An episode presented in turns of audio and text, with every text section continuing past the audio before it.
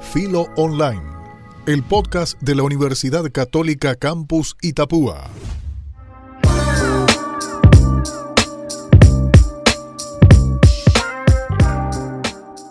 Hola, bienvenidos a Filo Online. Mi nombre es Silvana Shay, soy docente y alumna de la Facultad de Filosofía y Ciencias Humanas.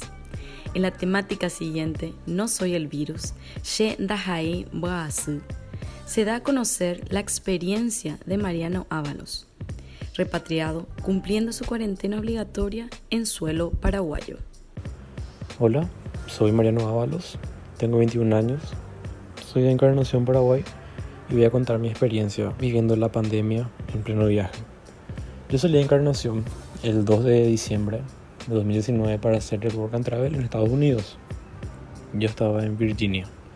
Estaba trabajando ahí y yo terminé el programa el 25 de marzo. Y a mitad de febrero decidí ponerme una nueva meta, o sea, un, un nuevo viaje que era ir a España, ir a España a trabajar, a vivir, independizarme prácticamente. Tuve apoyo de mi familia, de mis amigos, todo. Entonces ya era algo muy seguro. Ya tenía vuelo, ya tenía piso para vivir ahí, todo. Y todo se truncó a mitad de marzo, cuando empezó la pandemia, cuando la pandemia se distribuyó ya en todo el mundo, ya causando cierre de aeropuertos, eh, muchas muertes. Y por ende mi viaje se canceló. Y lo único que me quedaba en ese momento era volver a, a Paraguay.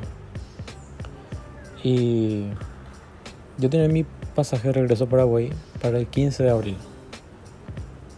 Y con todo lo que pasó, llamé a mi agencia y me movieron el vuelo, o sea, me adelantaron el vuelo al 26 de marzo. Yo estaba tranquilo, bueno, genial, vuelo a Paraguay. Pero el 23 de marzo a la medianoche cerraron el aeropuerto, el Silvio Petirosi. Por ende yo no pude más regresar y me quedé afuera. Yo ya no, no, sabía qué hacer, ya no estaba trabajando porque se cancelaron todo, se canceló mi contrato, todo por el tema del COVID. Y no sabía, o sea, no, no tenía una solución. Entonces me comuniqué con un amigo que vive en México, en Ciudad de México, en la capital. Él me dijo que vaya a México y que espere ahí las dos semanas para que, mi, para que salga un vuelo de ahí, para ir a Paraguay.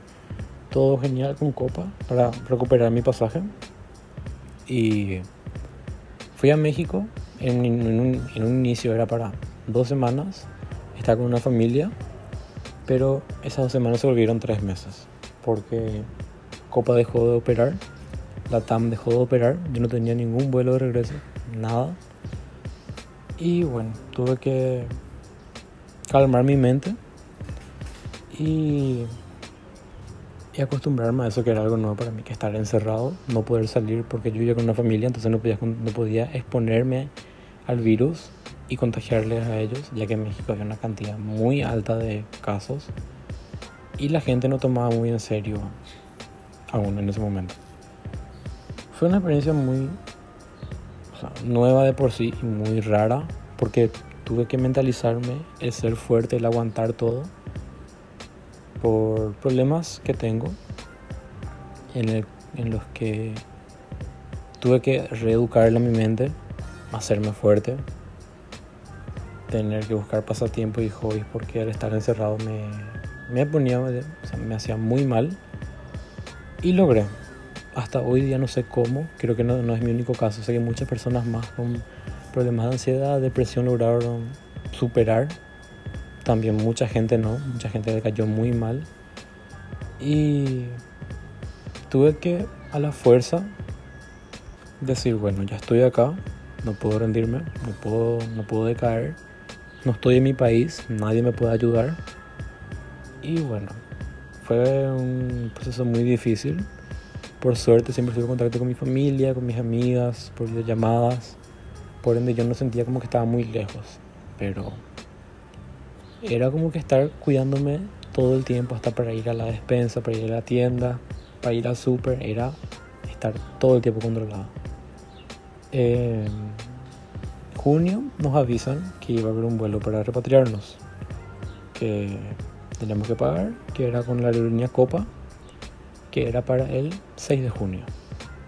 Bueno, la con mi familia fue un sí directo porque ya, ya sabían que yo no aguantaba más.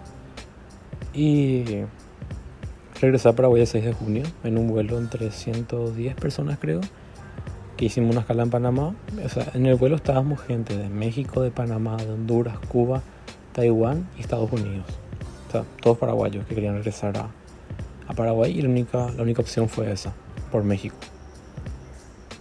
Y desde ese día que llegamos, estamos, o sea, nos dividieron hombres, mujeres, gente que se iba a ir al hotel, gente que se iba a ir a su domicilio por enfermedades. Y hasta hoy día estoy en el cuartel en la Dimabel, en Piribebuy, haciendo la cuarentena, en tres días ya salgo. Y me da, es una sensación muy rara, porque es una mezcla de felicidad, una mezcla de angustia, una mezcla de nostalgia, una mezcla, es algo muy raro, porque es como que aún estoy cayendo que después de siete meses voy a volver a mi casa. No, no logro caer en todo lo que pasé, en todo lo que viví. Eh, fue una batalla muy personal. Sé que muchas personas más tuvieron este tipo de batallas. Todos afrontaron de forma diferente. Y creo que eso es todo. Eso es todo lo que puedo decir sobre mi, mi experiencia.